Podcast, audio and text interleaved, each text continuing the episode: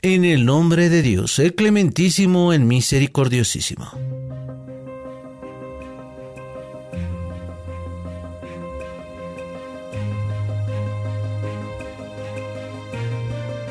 Lo reciente.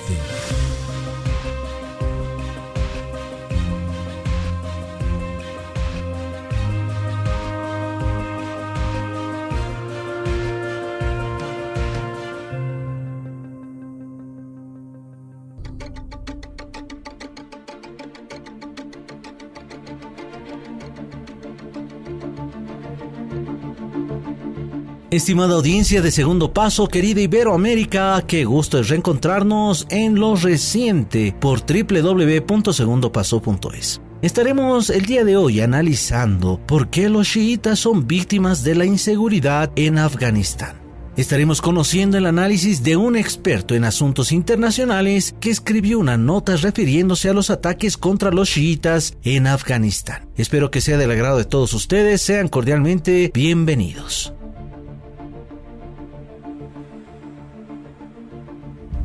Mohammad Reza Taqizadeh, un experto en asuntos internacionales, escribió una nota refiriéndose a los ataques contra chiitas en Afganistán por parte de los miembros del grupo terrorista Wahhabi, el ISIS. Los chiitas en Afganistán están teniendo días dolorosos en este país y en solo dos semanas ya han estado varias veces de luto. El primer ataque del grupo terrorista Wahhabi ISIS contra mezquitas chiíes tuvo lugar el viernes 8 de octubre en el área de Han Abad, del distrito de Sayedabad, en la provincia Kunduz, en el que más de 100 fieles fueron martirizados y otros 200 resultaron heridos. El segundo ataque del ISIS contra las mezquitas chiíes afganas tuvo lugar el viernes 15 de octubre en la ciudad de Kandahar, matando a más de 32 personas e hiriendo a otras 53 el grupo terrorista Wahhabi ISIS, que según los funcionarios estadounidenses fue creado por ellos, se atribuyó la responsabilidad de los ataques y dijo que continuaría sus agresiones contra sitios y centros religiosos chiíes.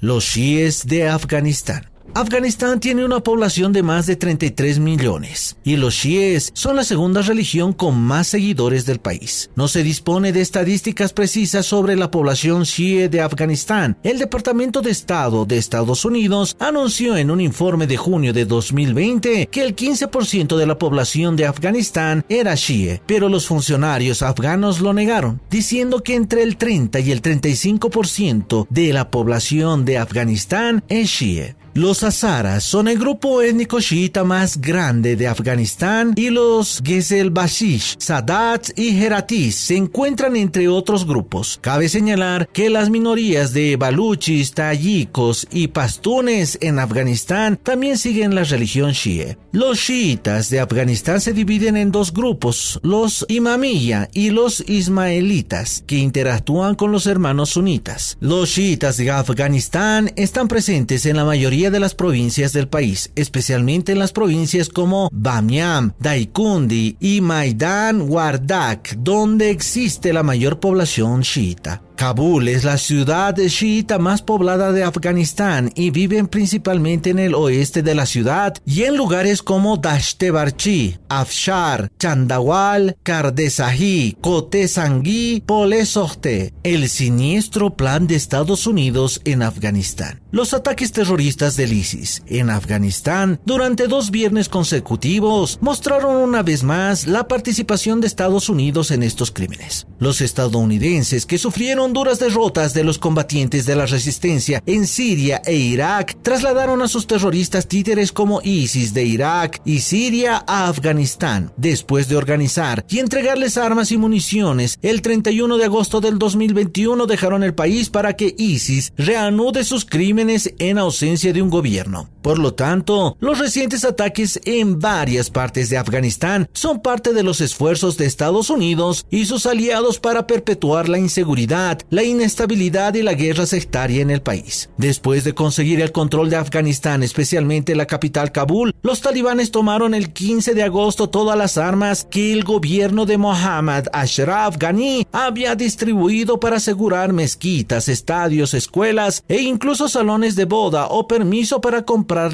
armas y declararon que los talibanes eran responsables de brindarles seguridad. Los funcionarios talibanes prometieron en ese momento que brindarían seguridad al pueblo afgano y no permitirían que los grupos terroristas nuevamente volvieran inseguro a Afganistán. Pero grupos terroristas wahhabi han atacado dos veces mezquitas chiitas desde que los talibanes llegaron al poder. Una vez más, los ataques arrojan dudas sobre la capacidad de los talibanes para mantener la seguridad en Afganistán, lo que genera preocupación pública por la propagación de la inseguridad y la violencia. Ataques similares de ISIS en las provincias de Kunduz y Kandahar hace más de una semana también muestran cuán activos son los elementos detrás de escena de estos crímenes. Los ataques terroristas del ISIS durante dos viernes consecutivos pusieron de manifiesto una vez más las debilidades de los equipos de seguridad de los talibanes. Sin embargo, el portavoz de los talibanes, Sabibullah Mujahid, dijo después del primer ataque de ISIS no era lo suficientemente grave para representar un desafío serio para el Estado. Pero los recientes crímenes que el grupo terrorista ha llevado a cabo demuestra todo lo contrario. La elección de Kandahar como segundo objetivo de los terroristas después del ataque de Kunduz también demostró que ISIS podía incluso llevar a cabo ataques terroristas en Kabul y volver a matar personas. Por lo tanto, en lugar de simplemente condenar estos ataques terroristas, los talibanes deben actuar rápido y seriamente para frenar a ISIS, porque el grupo terrorista se atribuyó oficialmente la responsabilidad de los ataques recientes en Afganistán.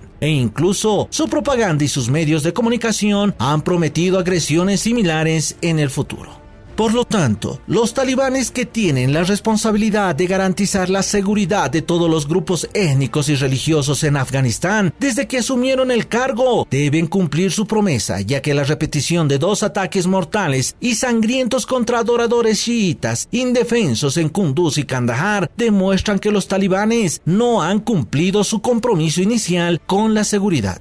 El pueblo de Afganistán está esperando que los talibanes tomen medidas prácticas para poner fin a la matanza de chiíes por parte de los terroristas de ISIS, porque si no se hace, la situación del pueblo oprimido puede ser mucho peor. Dado el esfuerzo de Estados Unidos por librar una guerra religiosa en Afganistán, los talibanes no deben permitir que la seguridad nacional sea víctima de los siniestros complots y conspiraciones de terroristas patrocinados por Occidente. Además, dado el ataque de ISIS durante dos semanas consecutivas, los talibanes deben desplegar fuerzas especiales para proteger las mezquitas y escuelas chiíes. Afganistán debe vivir en seguridad y paz.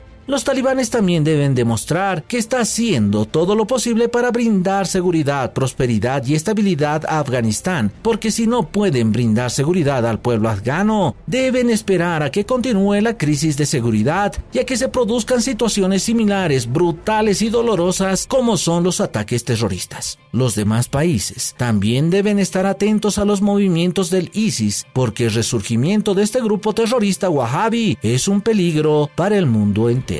Un análisis el cual nos va haciendo reflexionar sobre lo que va ocurriendo en Asia Occidental, en este caso en Afganistán, y cómo va la persecución religiosa al más que todo a los hermanos chiíes que van viviendo momentos caóticos de mucho peligro para sus vidas. Espero que sea del agrado de todos ustedes el análisis que vamos ofreciéndoles el día de hoy, así que los invitamos a todos ustedes a que sigan con la programación de www.segundopaso.es. Con nosotros será hasta la próxima.